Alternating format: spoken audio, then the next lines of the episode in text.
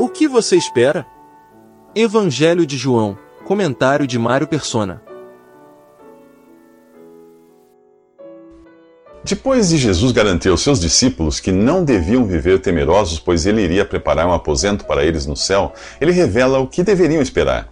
E quando eu for vos preparar lugar, virei outra vez e vos levarei para mim mesmo, para que onde eu estiver estejais vós também. Portanto, se você já creu em Jesus, é por ele que você deve esperar, não pelo anticristo ou por alguma catástrofe mundial.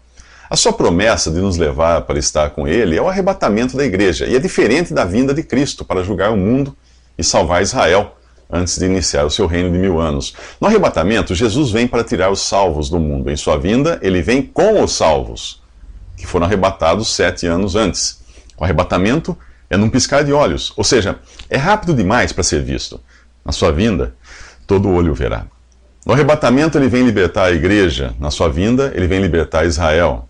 No arrebatamento do seu povo celestial, o encontro ocorre nas, nos ares, entre nuvens. Em sua vinda para Israel, o seu povo terreno, ele coloca os pés na terra, no Monte das Oliveiras. No arrebatamento, é o próprio Jesus quem reúne os seus. Em sua vinda, ele envia os anjos para reunirem os eleitos de Israel. No arrebatamento, ele tira os crentes do mundo e deixa os ímpios. Em sua vinda, ele tira os ímpios do mundo para serem julgados e deixa aqui os que se converteram depois do arrebatamento, para participarem do seu reino de mil anos. No arrebatamento, ele vem para libertar os seus da ira vindoura. Em sua vinda, ele vem derramar essa ira. No arrebatamento, ele vem como noivo para buscar sua noiva, a igreja. E em sua vinda, ele vem como filho do homem para julgar os que o rejeitaram. No arrebatamento, ele vem como a estrela da manhã, que desponta pouco antes de raiar o dia, quando o mundo ainda está envolto em trevas. Em sua vinda, ele vem como o sol da justiça, que é o próprio raiar do dia. No arrebatamento ele vem de surpresa, sem aviso. Sua vinda, porém, é precedida de muitos sinais, guerras, catástrofes. Há cristãos que hoje vivem na expectativa da vinda do anticristo e da grande tribulação, quando esses eventos somente ocorrerão depois do arrebatamento e antes da vinda de Cristo para reinar. Não havia nada que precisasse acontecer para Jesus cumprir sua promessa de nos levar para si. O próprio Paulo já esperava pelo arrebatamento nos seus dias. E se incluía nele ao dizer: Nós, os que ficarmos vivos, seremos arrebatados para encontrar o Senhor nos ares. E você, está esperando por Jesus ou pelos acontecimentos que antecederão a sua vinda para Israel? Seria muito estranho sermos arrebatados nesse exato momento pelo Senhor Jesus e você ser pego de surpresa por achar que o anticristo iria chegar primeiro. Nos próximos três minutos, Jesus revela o caminho para o céu. Há dois mil anos, o Império Romano dominava todo o Oriente Médio e parte da Europa, Ásia e Norte da África. Os romanos construíram uma rede de estradas que permitiam que suas tropas se deslocassem rapidamente para qualquer ponto do Império. Se alguém perguntasse como ir a Roma, a resposta seria: não se preocupe, escolha qualquer caminho, porque todo caminho leva a Roma. Mas e se alguém quisesse ir para o céu? Será que poderia escolher qualquer caminho? Pouco antes de sua morte e ressurreição, Jesus diz aos discípulos: Vós sabeis para onde eu vou e conheceis o caminho. Tomé não entende. Senhor, nós não sabemos para onde vais. E como podemos saber o caminho? Bem, hoje sabemos para onde Jesus foi, depois de morrer e ressuscitar. Ele foi para o céu. Portanto, a primeira parte da dúvida de Tomé já foi resolvida. Falta resolver a segunda parte, que ainda é a dúvida de muitas pessoas. Qual é o caminho para o céu? Assim como fizeram com Roma, os homens inventaram muitas estradas para o céu. Algumas são esburacadas, pois há quem pense que você só chega lá sofrendo muito aqui. Outros criaram estradas que só têm o traçado. Caberá a você, então, as boas obras que pavimentarão a sua estrada para o céu. Há também o caminho da reencarnação, mas nele você sempre volta ao ponto de partida, às vezes com um carro pior, porque não dirigiu direito na viagem anterior. E existem ainda os caminhos cheios de pedágios, que são para sustentar os pregadores que criaram esses caminhos. Será que eu me esqueci de algum caminho criado pelo, pelo homem? É, com certeza, devo ter, ter me esquecido, porque eles são tantos que eu não conseguiria contar, mas nenhum deles garante o destino. Quer uma dica? Quando você é convidado para ir à casa de alguém, quem é a pessoa mais confiável para lhe indicar o caminho? Quem mora lá. Então vamos perguntar a Jesus qual é o caminho para o céu. Ele responde: Eu sou o caminho e a verdade e a vida. Ninguém vem ao Pai senão por mim. Simples e direto. O caminho não é uma religião, não é uma igreja, não é uma filosofia, não é uma doutrina, não é o sofrimento, não são as boas obras, não é a guarda da lei de Moisés, não são as ordenanças como batismo, ceia do Senhor, e nem tampouco dízimos, ofertas ou contribuições.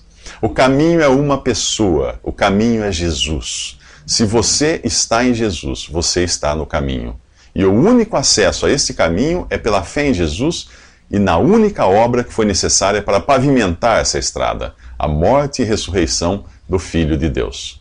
Antes que alguém pergunte que mal há tomar algum outro caminho, Jesus responde: Ninguém vem ao Pai senão por mim.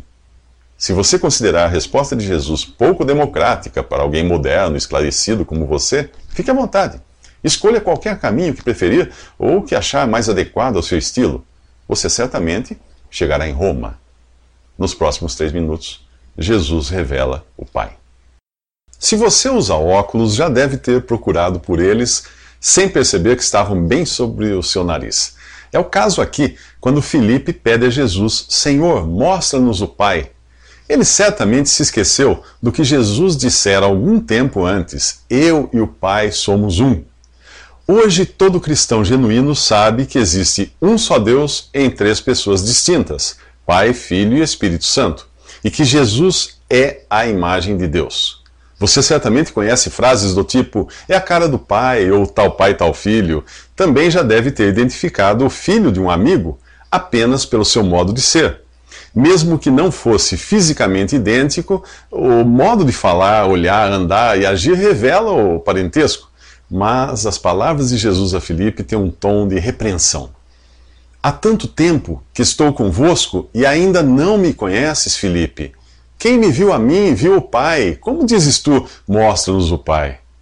Para nós hoje, falar de Deus como Pai pode parecer banal, mas naquela época jamais passaria pela cabeça de um judeu tratar o Criador com tamanha intimidade.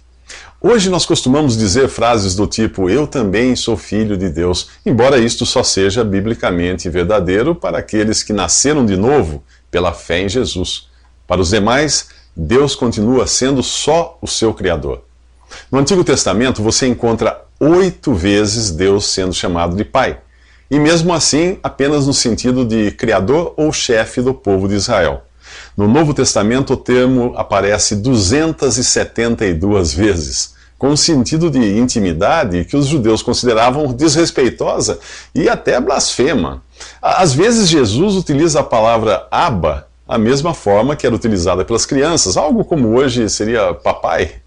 Felipe quer ver o pai, quer ter um relacionamento íntimo com Deus, sem perceber que o homem de carne e ossos que está bem em sua frente é um com o pai.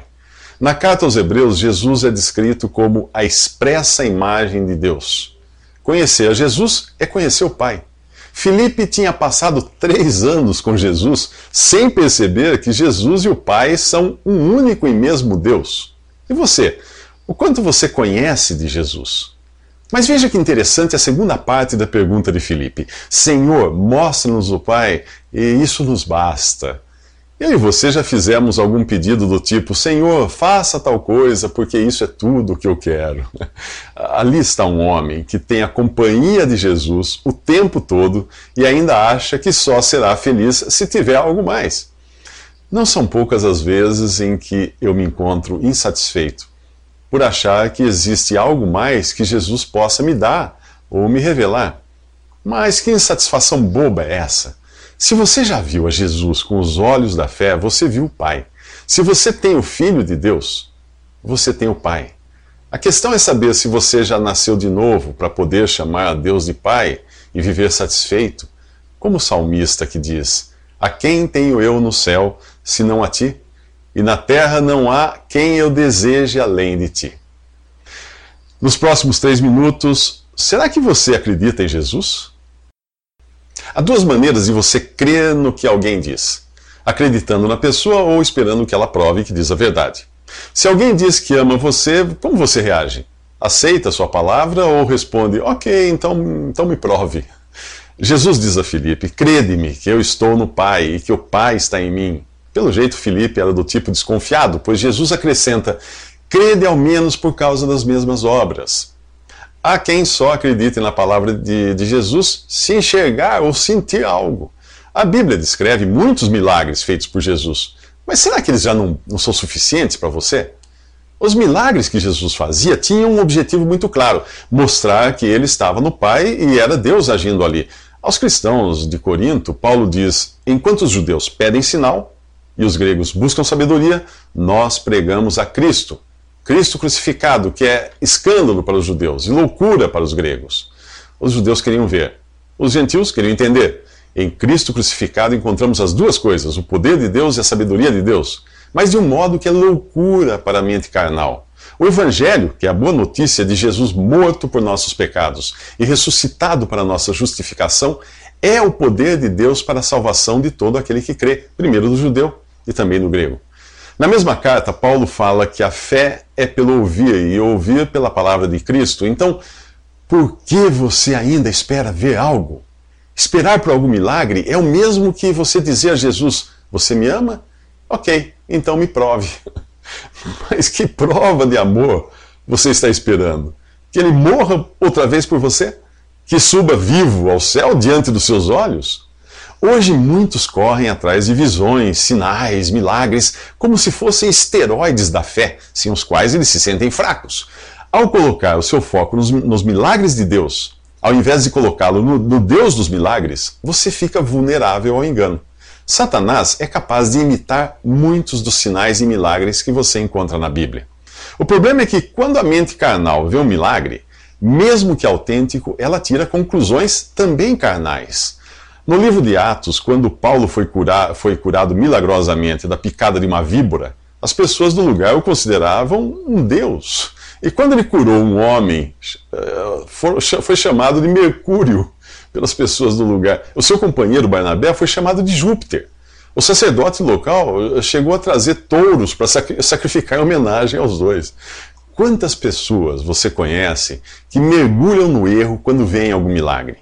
Pessoas que passam a seguir cegamente um líder religioso, pessoas que fazem orações a alguma imagem, pessoas que penduram objetos no pescoço, acreditando existir neles poder de protegê-las. Se você ficar correndo atrás de sinais e milagres, acabará deixando de se ocupar com aquele que deveria ser o foco da sua atenção: Jesus. Nos próximos três minutos você poderá fazer obras maiores do que as que Jesus fez.